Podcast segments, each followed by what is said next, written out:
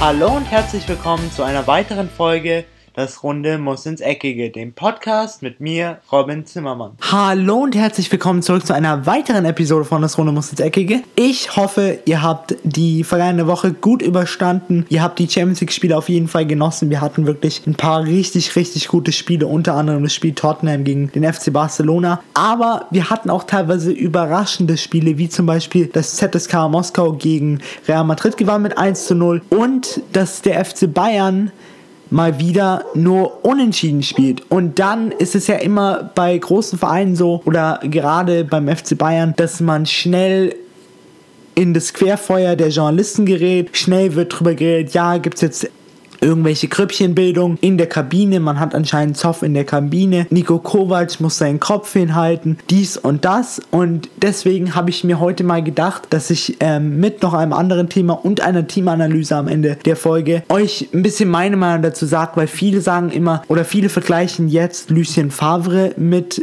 Nico Kovac und ich finde, das kann man nicht vergleichen. Ein Lucien Favre macht es sehr, sehr gut mit, dem, mit Borussia Dortmund, weil er genau diese richtige Mischung hat oder diese richtige Mischung gefunden hat zwischen jungen Spielern und ähm, richtig, richtig etablierten Spielern, starken Spielern und es scheint aktuell zu funktionieren. Aber was ein Nico Kovac anders macht, wie eben ein ähm, Lucien Favre, ist, dass ein Nico Kovac öfter rotiert. Klar, das werfen ihm jetzt auch viele Leute vor. Man hat nicht so diese klassische Startelf, die immer zusammenspielt, sondern man hat viele zusammengewürfelte Spieler. Da muss ich aber persönlich sagen, ich finde es gut, weil er es somit schafft. Erstens alle Leute auf ein solides Niveau zu hieven und das am Anfang der Saison, wo es noch nicht so wichtig ist. Klar, es sind immer Pflichtspiele und für den FC Bayern zählt noch am Ende oder bis zum Ende auf ein, drei Hochzeiten zu tanzen und möglichst weit zu kommen. Aber jetzt es zu schaffen, alle Spiele auf ein solides Top-Niveau zu kriegen und so ein gewisses Grundlevel in der Mannschaft zu schaffen und dann da auszugehen, seine Startelf zu formen, die vielleicht nochmal einen Tick besser ist als alle anderen Spieler, aber jeder Spieler kann trotzdem, sollte einer von diesen Top 11 ausfallen, die Lücke füllen. Von daher kann ich hier an dieser Stelle Nico Kovac nur verteidigen. Ich finde es eine gute Idee, ich finde es eine grandiose Idee. Er schafft es auch wirklich in oder mit Training seine Mannschaft zu motivieren. Seine Mannschaft scheint hart zu arbeiten und es scheint sich auszuzahlen, weil wenn wir uns an die Spiele vor Augsburg und vor Hertha und vor ähm, Ajax Amsterdam erinnern, klar, sagen jetzt bestimmt viele, es sind schon drei Spiele, es sind schon ein bisschen viel. Aber davor haben sie wirklich klasse gespielt. Sie haben man kann auf jeden Fall die Handschrift von Nico Kovac erkennen. Von daher ist es sollte es einem FC Bayern-Fan auch eigentlich lieber sein, dass so diese kleine Schwächephase jetzt passiert, als wenn sie am Ende der Saison passiert, wenn man dann möglicherweise im Halbfinale des DFB-Pokals steht, gegen zum Beispiel die Hertha wieder oder den BVB und dann möglicherweise noch im Halbfinale der UEFA Champions League gegen Real Madrid, gegen den FC Barcelona oder wen auch immer.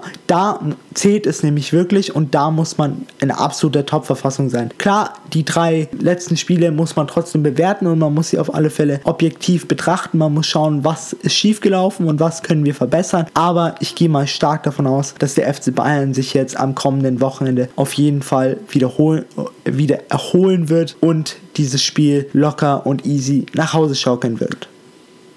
Ein anderes Thema und wahrscheinlich ein Thema, was nicht viele von euch betreffen wird direkt, aber allgemein für den Fußball ist das sehr, sehr schön zu sehen, denn alle England-Fans haben wahrscheinlich gestern, also am Donnerstag, aufgeschrien, denn ein gewisser Gareth Southgate verlängert bei dem englischen Fußballverbund bis 2022 und da kann ich dem englischen Fußballverbund nur beglückwünschen, denn nach Trainern wie eben Roy Hodgson, der sehr mit seinen eigenen Taktiken ein bisschen in der Vergangenheit gelebt hat und dann auch Sam Allardyce, der so ein bisschen Probleme hatte, weil er nicht allgemein so ein Spitzencoach ist, hat man jetzt mit Gareth Southgate einen Trainer lang oder länger gebunden, der weiß, wie der Fußball heutzutage funktioniert, der gerne mit der Welle schwimmt, der sich gerne auf andere Sachen einlässt, der gut daran tut, das Team zu formen, einen gewissen Team-Spirit herzustellen, auch mit vielen Teamspielen oder Teamaktivitäten, was man auch in Russland zum Beispiel gesehen hat. Also ich glaube, ich kenne kein anderes Team, was mehr Zeit miteinander verbracht hat als die Engländer, vielleicht noch die Kroaten und die Franzosen, aber trotzdem die Engländer waren ganz weit vorne und das hat sich auch schlussendlich ausgezahlt und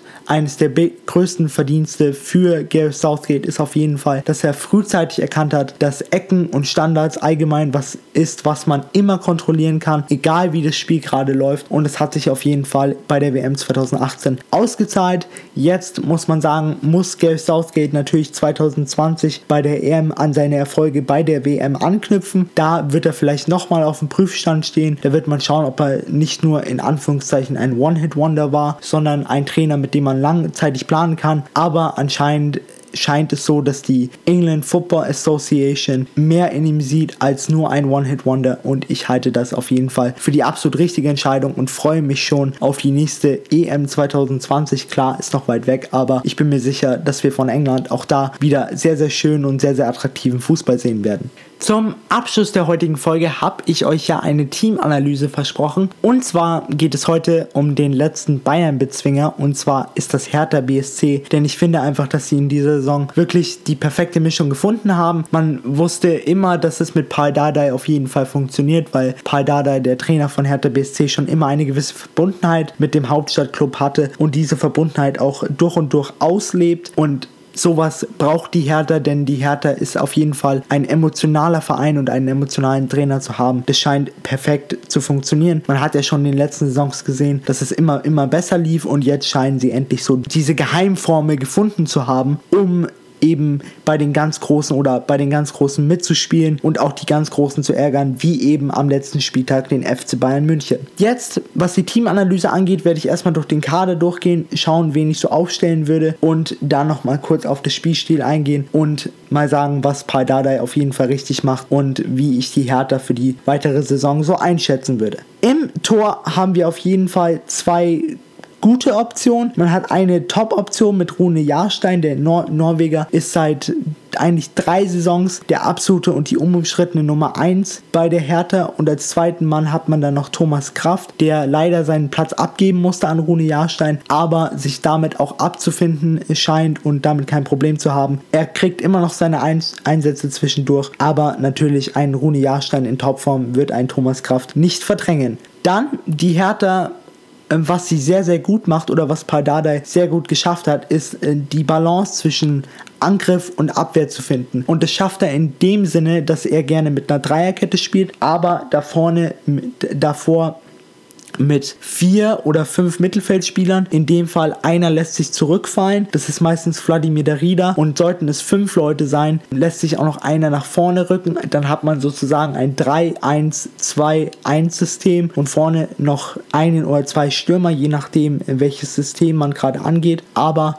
erstmal beginnt mit der Abwehr. Hier hat man wirklich Hühnen, würde ich mal sagen, aber Hühnen, die auch sehr, sehr schnell sind und sehr, sehr stark am Ball. Man hat zum einen Rekik, den Niederländer, der sich wirklich gemausert hat bei der Hertha. Die ersten paar äh, Monate, als er zur Hertha kam, um Brooks zu ersetzen, hat man sich so ein bisschen schwer getan. Es lief nicht so wirklich, aber jetzt scheint er sich langsam aber sicher richtig wohl zu fühlen und das strahlt er auch auf jeden Fall auf dem Platz aus. Neben ihm in der Mitte der Abwehrchef der Hertha haben wir Niklas Stark. Für mich mittlerweile, wenn er so weitermacht, auch auf jeden Fall sollte er auf dem Zettel von Joachim Löw stehen, denn er hat einfach die er hat einfach eine sehr, sehr gute Spielintelligenz für einen Innenverteidiger. Seine Spieleröffnung ist sehr, sehr gut und auch sein Passspiel ist sehr, sehr sicher und sehr, sehr spielöffnend. Und neben ihm hat man dann noch ein paar Optionen. Man könnte zum Beispiel mit einem Linksverteidiger in der Innenverteidigung spielen, der das auch kann. Ist zum Beispiel Marvin Plattenhardt, Plattenhardt oder man hat noch Maximilian Mittelstädt oder eben Peter Petterik.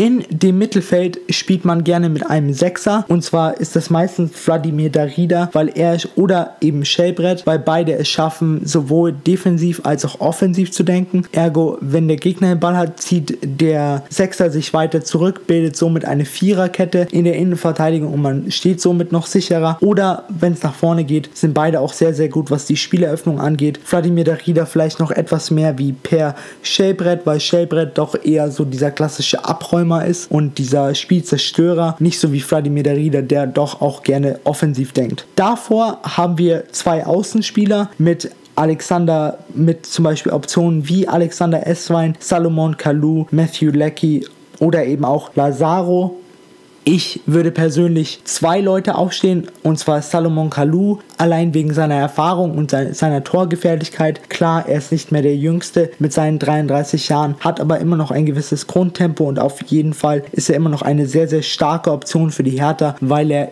weil er es schafft, nach wie vor immerhin ein oder zwei Verteidiger immer auf sich zu ziehen und die ihn immer im Blickwinkel haben müssen, was dazu führt, dass andere Leute wie eben Andrei Duda, was man in dieser Saison sehr, sehr gut sehen kann, mehr, mehr und mehr Freiraum bekommen. Auf der anderen Seite haben wir den österreichischen Vorlagenking und zwar Valentino Lazaro, der sich äh, seitdem er zu der Hertha kam auch gemausert hat, hat auch in der letzten Saison wirklich schon gut gestartet für die Hertha, aber in dieser Saison finde ich ihn noch besser und der macht es wirklich, wirklich gut. Er bringt ein gewisses Grundtempo mit. Er ist nicht zu feige, ins 1 gegen 1 zu gehen. Er ist mutig genug dafür. Er sucht auch teilweise selber den Abschluss, hat aber auch immer das wichtige Auge für den Mitspieler. Als Zehner schon angesprochen haben wir mehrere Optionen unter anderem André Duda, der eine sehr, sehr, sehr, sehr, sehr, sehr starke Saison bisher spielt. Auch unter anderem einer der wichtigsten Männer in dem System von Paul Dada, weil er so ein bisschen der offensive Strippenzieher ist und vorne die Stürmer auf jeden Fall lenkt und sie in sehr, sehr gefährliche Situationen bringen kann. Aber man hat nicht nur ihn, man hat auch noch eine de defensivere Option mit Marco Grujic, dem Serben, der sowohl offensiv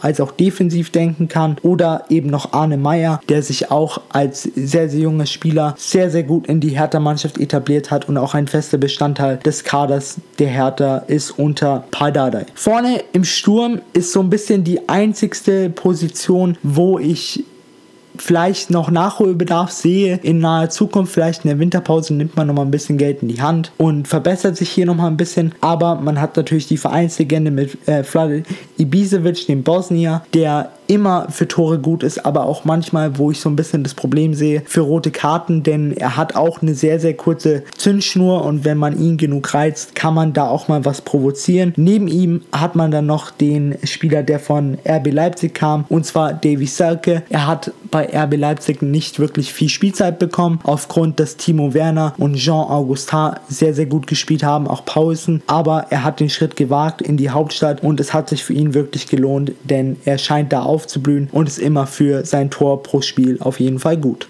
Damit geht auch die heutige Folge zu Ende. Ich hoffe natürlich, es hat euch wie immer gefallen und ihr findet nach wie vor die Teamanalysen sehr informativ. Ähm, falls ihr eine andere Meinung habt, falls ihr denkt, ich würde die Hertha ein bisschen anders aufstellen oder ich sehe das aktuell gar nicht so, dass sie eigentlich ein gutes System haben, obwohl das glaube ich keiner aktuell verneinen kann, denn sie stehen doch sehr, sehr weit oben in der Tabelle und haben nicht umsonst den deutschen Rekordmeister geschlagen. Aber trotzdem, falls ihr andere Ideen habt für Startelf oder ihr eine andere Meinung habt, habt zu Nico Kovac gegen Lucien Favre, dann lasst es mich auf jeden Fall wissen. Ich würde mich sehr, sehr über euer Feedback freuen. Auf jeden Fall genießt das Wochenende, genießt die Bundesliga-Partien, aber falls ihr die Zeit habt und falls ihr diese Spiele kriegt, kann ich euch auch nur die Premier League ans Herzen legen, denn so wie eigentlich jedes Jahr ist die Premier League wieder mal dieses Jahr die für mich attraktivste Liga, weil man diesen Dreikampf hat zwischen drei Mannschaften aktuell Manchester City, Liverpool und der FC Chelsea und das ist einfach wahnsinnig spannend, weil keine Mannschaft irgendwelche Fehler machen will und alle Mannschaften einfach nur nach vorne spielen und nur Tore schießen. Von daher auf jeden Fall genießt das Fußballwochenende. Das war es jetzt erstmal von mir. Wir hören uns wieder am Montag, wenn es heißt, wir kommen zu einer neuen Episode von das Runde muss Eckige. Ich bin damit raus und ciao. Und das war's auch schon wieder mit einer weiteren Folge Das Runde muss ins Eckige, dem Podcast, wo ihr alles rund um König Fußball kompakt auf die Ohren bekommt.